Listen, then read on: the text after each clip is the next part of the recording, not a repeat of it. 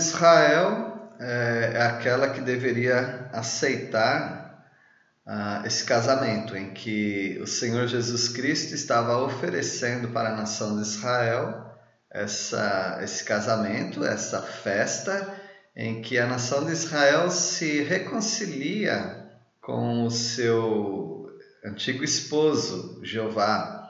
E a nação de Israel, arrependida, eh, se recasa com Jeová. E o Senhor Jesus Cristo está oferecendo esse, esse casamento, esse reino. Mas a nação não aceitou, como é muito bem explicada nessa, nessa parábola em que o Senhor Jesus fala que o reino dos céus é semelhante a um rei que celebrou as bodas de seu filho.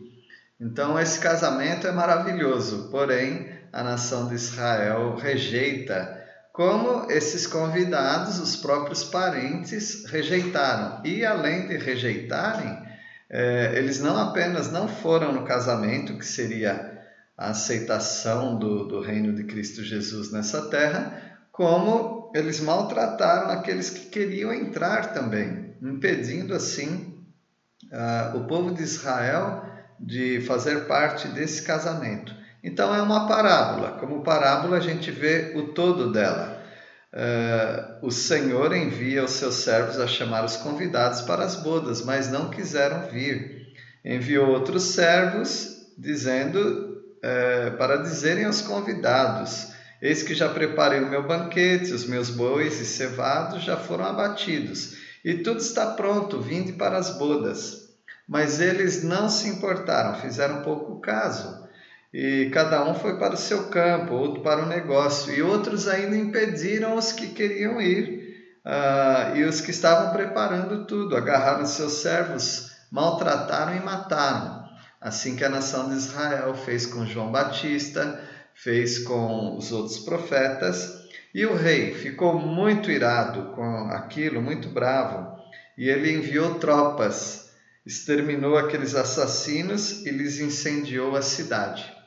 Sabemos que a nação de Israel acaba passando mesmo por grande sofrimento, em que no ano 70 a cidade é, é invadida e, e destruída. Então disse aos seus servos: Está pronta a festa, mas os convidados não eram dignos. Tudo está pronto, mas eles não quiseram vir, não se acharam dignos disso e não, na verdade, não eram dignos por rejeitarem uh, o, aquele pai. E depois para as encruzilhadas dos caminhos e convidai para as bodas a quantos encontrardes. Aqui entram os gentios quando o Senhor Jesus passa a buscar também os gentios. E nós somos prova disso.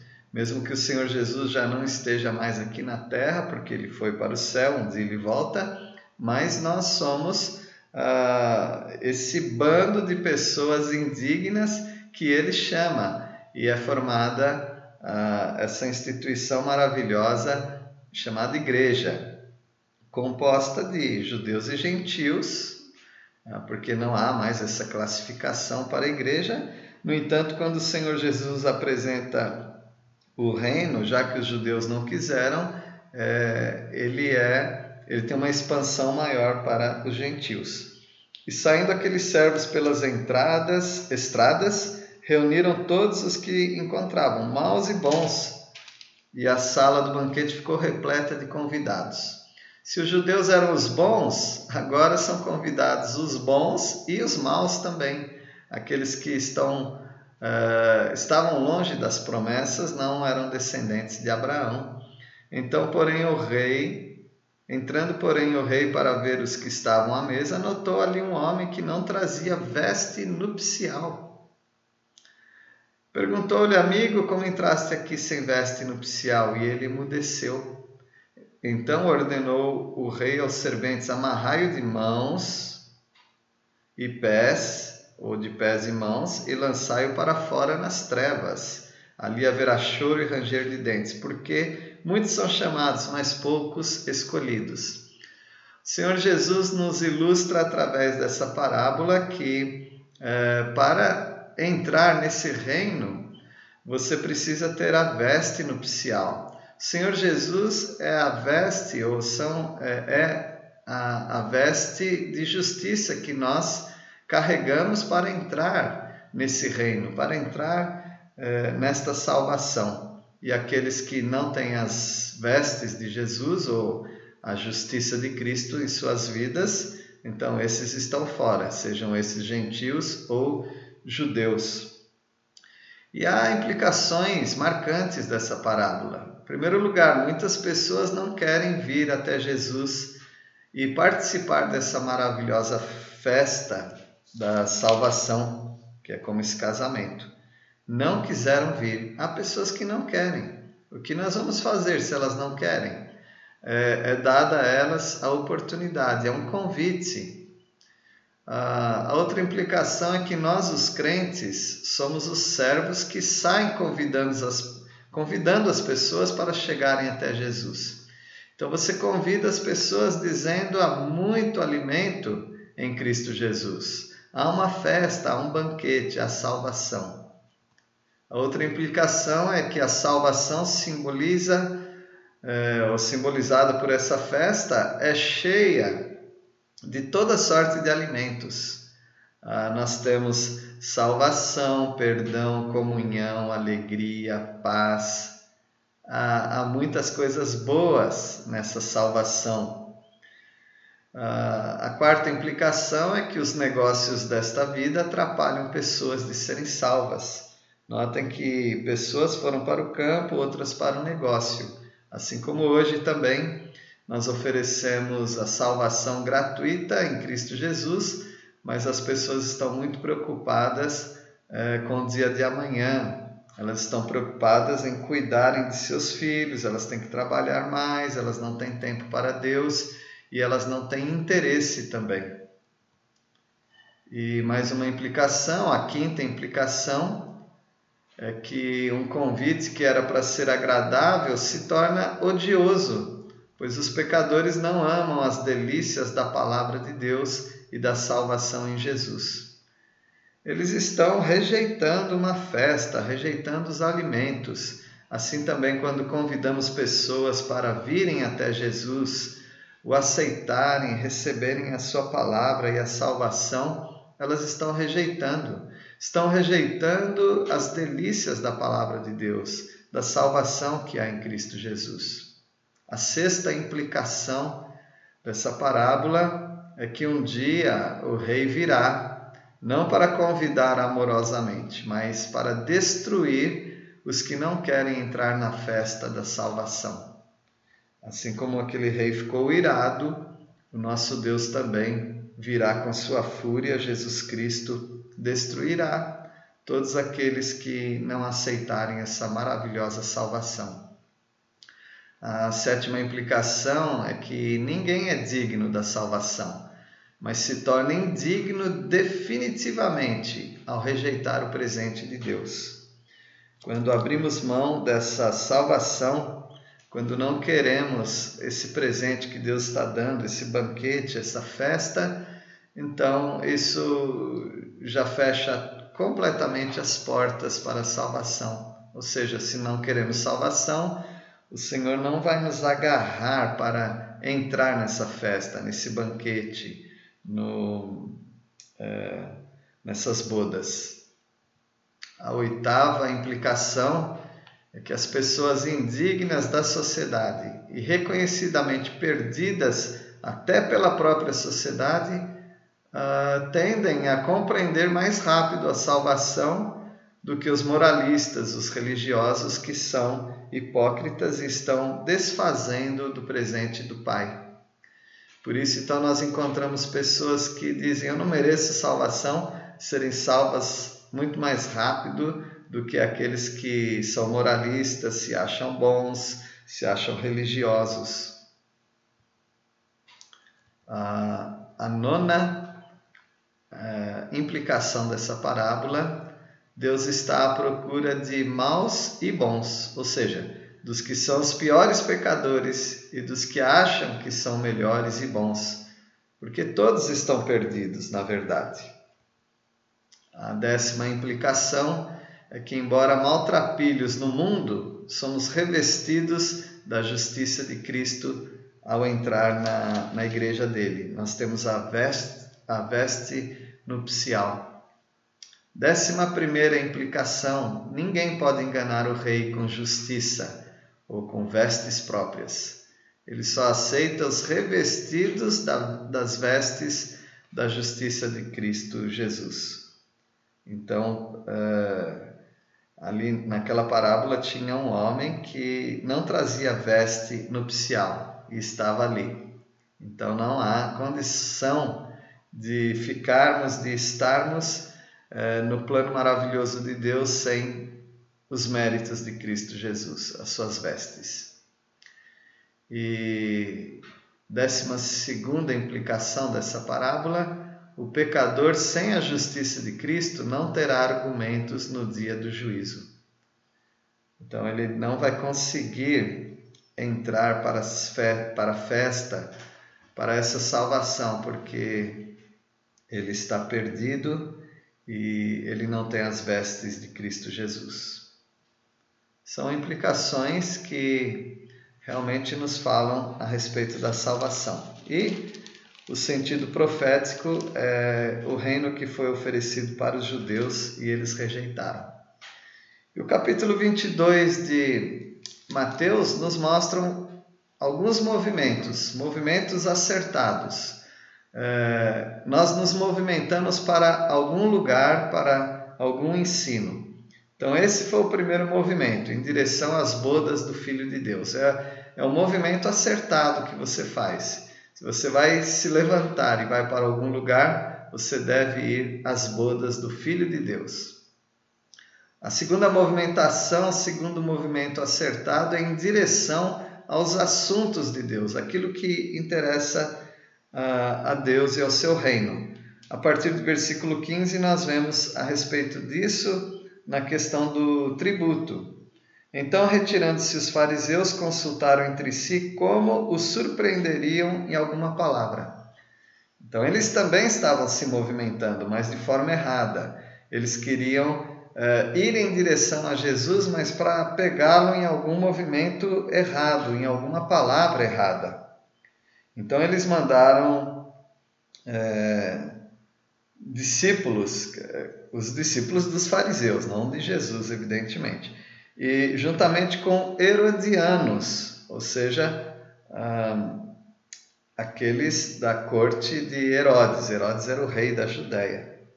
Então, ah, um representava o sistema religioso, os fariseus, e outros representavam o sistema político, o rei Herodes. E esses enviados, agentes religiosos e políticos foram até Jesus e começaram com aquele, com aquele elogio barato, né? Mestre, sabemos que és verdadeiro e que ensinas o caminho de Deus de acordo com a verdade, sem te importares com quem quer que seja, porque não olhas a aparência dos homens. Hipocrisia pura. Eles, eles não criam em Jesus dessa maneira, eles estavam apenas é, travando um início de conversa para poder pegá-lo. Mas Jesus não vai cair nessa de jeito nenhum. Ele é ele é o Deus sábio, todo-poderoso, é, todo é, que tem todo conhecimento. E, e veja o que eles perguntam. Dizem-nos: Que te parece? É lícito pagar tributo a César ou não? Bom, vocês sabem que se Jesus responde que não, não se paga tributo a, aos políticos, porque nós somos de outro reino. Ali estavam os herodianos. Uh, agora, se ele fala, sim, nós pagamos a César, ali estavam os religiosos. Então, eles tentaram uh, emparedar Jesus nessa pergunta. Jesus, porém, conhecendo-lhes a malícia, respondeu: Por que me experimentais, hipócritas? Jesus já sabia de todo aquele aquela artimanha deles. Aí ele, ele pede uma moeda do tributo, e aí é, é um denário, um dia de trabalho. E ele pergunta de quem é esta efígie. Efígie é a inscrição é o desenho da moeda. E naquele desenho da moeda é, estava a figura do maioral, dos gentios, o imperador de Roma, o César. Aí falaram de César, então me disse: Dai, pois, a César o que é de César e a Deus o que é de Deus. Ou seja, tudo tem o seu lugar. Nós, nós somos pessoas que amamos, amamos a Deus, é, investimos no reino de Deus e aguardamos o reino de Deus, porém estamos num mundo em que é, é um mundo político, é um mundo em que há ordem civil.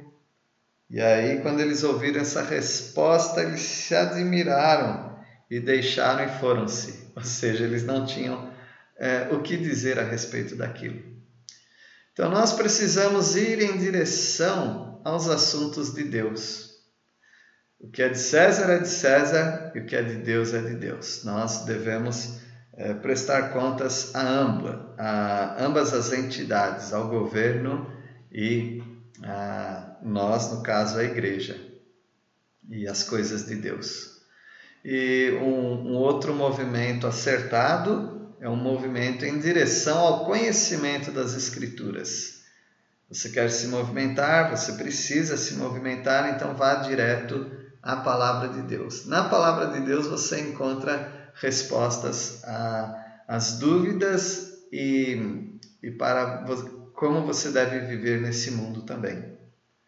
Então aconteceu que ah, Jesus estava em promoção, todo mundo queria aproveitar um pouco uh, e tentar derrubar a Jesus, como se fosse uma aposta. Vamos ver quem derruba Jesus primeiro. Mas ninguém consegue derrubar Jesus nos argumentos, na força, em tudo mais. E, e aqui é a vez dos saduceus, que não acreditam na ressurreição. Uh, eles dizem que não há ressurreição. Então eles perguntaram: Mestre, Moisés disse: Se alguém morrer não tendo filho, seu irmão casará com a viúva e suscitará descendência ao falecido. Era a famosa lei de Moisés, chamada lei do levirato, quando uh, um homem morria sem ter filhos, então aquela mulher não teve uh, filhos dele, então logo o nome daquele homem se apaga porque os homens é que tinham a prioridade na, nas heranças, né, no, no nome da família. Então, o irmão, ou seja, o cunhado daquela mulher, é, um solteiro, depois vieram ampliar isso daí até para aqueles que já eram casados, mas uh, esse esse cunhado ele deveria uh, se casar com ela, ter relação com ela e ter filho com ela, para quando o filho nascesse, ele ganhava o nome não do cunhado, mas ganhava o nome do, do marido dela que faleceu, ou seja, é, ele ganhava o nome do irmão, né, da, daquele cunhado. Ah, ora, havia entre nós sete irmãos. Eles contam uma história absurda, né? Havia sete irmãos entre nós. O primeiro, tendo casado, morreu e não tendo descendência, deixou sua mulher a seu irmão, lei do levirato.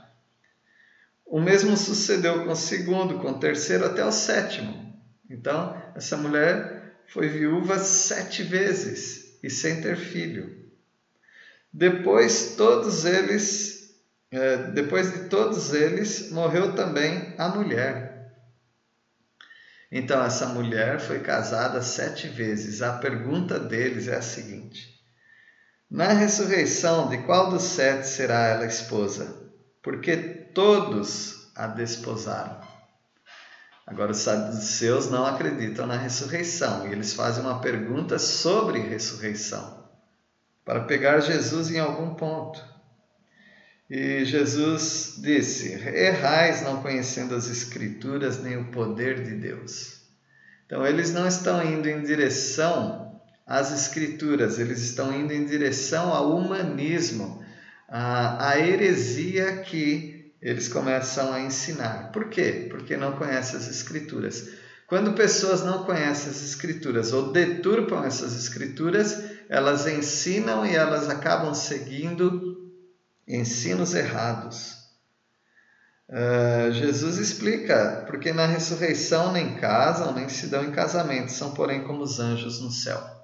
Ele não disse que quando alguém morre vira anjo, ele disse que na mesma condição que anjos, que não se casam, não têm filhos, assim são as pessoas também é, que morrem e estarão com Deus. Elas não, é, elas vão participar da ressurreição, mas elas não terão filhos e elas não se casarão. Então essa mulher, ela não tem mais nada de, de relacionamento civil com aqueles sete homens na ressurreição. Ah, quanto à ressurreição dos mortos, aí o Senhor Jesus aproveita para é, ampliar mais ainda o princípio da ressurreição baseado nas Escrituras. Ele diz: Não tendes lido o que Deus vos declarou? Eu sou o Deus de Abraão, o Deus de Isaac e o Deus de Jacó. O que, que isso tem a ver com ressurreição? Tudo. Porque ele não era o Deus desses, ele é o Deus de Abraão, ele é o Deus de Isaac, ele é o Deus de Jacó. Ele continua sendo Deus deles. Deus não morreu e eles é, não ficaram mortos é, esquecidos, eles estão com Deus e um dia terão inclusive seus corpos de, de volta na ressurreição. E ele diz, ele conclui isso: ele não é Deus de mortos e sim de vivos. Ouvindo isto, as multidões se maravilharam da sua doutrina. Tentaram pegá-lo na questão política, religiosa, da ressurreição, dos impostos, de todas as maneiras, mas não conseguiram. E aí parece que ainda tem pessoas que querem fazer Jesus cair, porque os fariseus, sabendo que ele fizera calar os saduceus, reuniram-se em conselho. Então é muito importante esse assunto para eles, de fazer Jesus cair. E, e aí eles foram em direção também a, a Jesus para testá-lo nos dois maiores mandamentos então, nós também precisamos ir em direção à palavra de Deus, aos mandamentos de Deus, para entendermos e vivermos apropriadamente. No versículo 35 de Mateus 22, e um deles, intérprete da lei, experimentando-o, lhe perguntou: Mestre, qual é o grande mandamento na lei? Agora a lei tinha dez mandamentos. Qual que é esse grande mandamento? E Jesus responde: Amarás o Senhor teu Deus de todo teu coração, de toda a tua alma e de todo o teu entendimento. Este é o grande e primeiro mandamento. É claro, porque quem ama a Deus, ele resolve todas as outras questões. Então nós não precisamos de uma lista de sim ou não, de normas, diretrizes, porque nós encheríamos livros e mais livros é, de regras e condutas. Mas se nós amarmos a Deus acima de todas as coisas, nós já percorremos o caminho da obediência de todos os mandamentos. E aí ele acrescenta outro. O segundo semelhante a este é: amarás o teu próximo como a ti mesmo. Porque os dez mandamentos são divididos entre relacionamento com Deus e relacionamento com os homens. Se você ama a Deus e ama aos homens, ao próximo, então sobrou o quê? porque todos os pecados, todos os malefícios são cometidos contra Deus e contra os homens. Se nós queremos o bem das coisas de Deus e o bem dos homens, do próximo, resolvemos todos os nossos problemas de relacionamentos interpessoais e o nosso relacionamento com Deus. Destes dois mandamentos dependem toda a lei e os profetas. Tudo na Bíblia depende disto. Então nós deveríamos ir em direção a esses dois maiores mandamentos. Nos aproximarmos de Deus através da Sua palavra, da comunhão com o Espírito, com Jesus Cristo, e também nos aproximarmos em amor dos nossos irmãos e do nosso próximo, fazendo o bem para eles, não desejando o mal, e seguindo na palavra de Deus ah, toda, toda a regra de conduta mas sempre tendo em mente isto: o amor a Deus e o amor às pessoas. Se nós amamos a Deus, nós não vamos querer prejudicar pessoas. E esse capítulo vai encerrar com outro movimento em direção ao filho de Davi, o Senhor Jesus. Então foram muitas perguntas para testar a Jesus. Perguntas sobre o, o imposto, perguntas sobre a ressurreição, perguntas sobre os mandamentos. E agora é a vez de Jesus perguntar. Já que eles tentaram derrubar Jesus em tudo, agora Jesus vai perguntar, não com o propósito de derrubá-los, mas deles pensarem na, na verdadeira aplicação dos mandamentos da palavra de Deus e da profecia de que o filho de Davi reinaria. E esse filho de Davi, o Messias, o ungido, o Cristo, é este, é Jesus, ah, o qual eles estão não aceitando o reino dele, mas tentando derrubá-lo. Mas o reino já está adiado, já está postergado. Vamos ver o que ele pergunta. Reunidos os fariseus, interrogou-os Jesus. Agora é a vez de Jesus perguntar: Que pensais vós do Cristo? De quem é filho? Responderam-lhe eles: Ele é filho de Davi. Então eles acertaram, não é? Replicou-lhes Jesus: Como, pois, Davi, pelo Espírito, chama-lhe Senhor, dizendo: Disse o Senhor ao meu Senhor: Assenta-te à minha direita, até que eu ponha os teus inimigos debaixo dos teus pés. Esse aqui é uma, é uma citação é, da palavra de Deus em Salmo 110. No Salmo 110, versículo 1, é onde há essa citação. Uh, disse o Senhor ao meu Senhor. Então, Davi falando. Uh, disse o Senhor Deus a quem? Ao meu Senhor. Quem é meu Senhor? O filho dele, o filho de Davi, o Cristo. O Cristo, o filho de Davi, é Senhor de Davi. E a pergunta é esta: se Davi, pois, lhe chama Senhor, como é ele seu filho? Então, o filho de Davi, que é Jesus Cristo, é, é o Senhor de Davi. Agora, eu sou pai, alguns aqui são pais ou mães. Será que nós chamamos os nossos filhos de Senhor? Ó oh, Senhor, meu filho. Não, não é assim que funciona. Então o Senhor Jesus está fazendo um, um grande teste, colocando um grande teste neles. Ou seja, é, se o filho de Davi é o Senhor dele, então vocês precisam responder essa pergunta.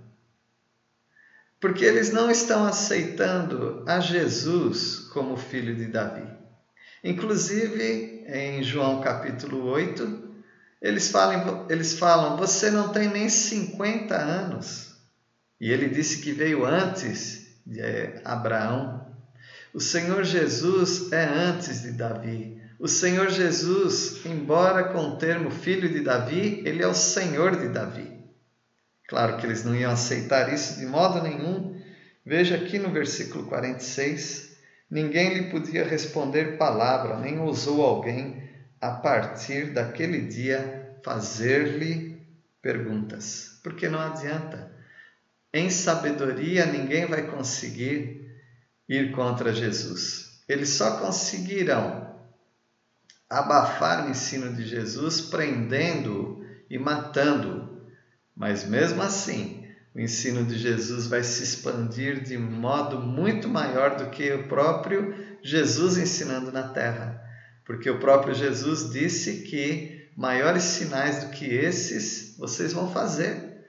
Geograficamente, nós ampliamos muito mais o Evangelho do que o próprio Jesus pregando aqui na terra. Portanto, são movimentos acertados. Irmos em direção às bodas do Filho de Deus. irmos em direção aos assuntos de Deus, irmos em direção ao conhecimento das Escrituras e irmos em direção aos dois maiores mandamentos, amar a Deus e amar ao próximo, e irmos em direção ao Filho de Davi, que é o Senhor Jesus.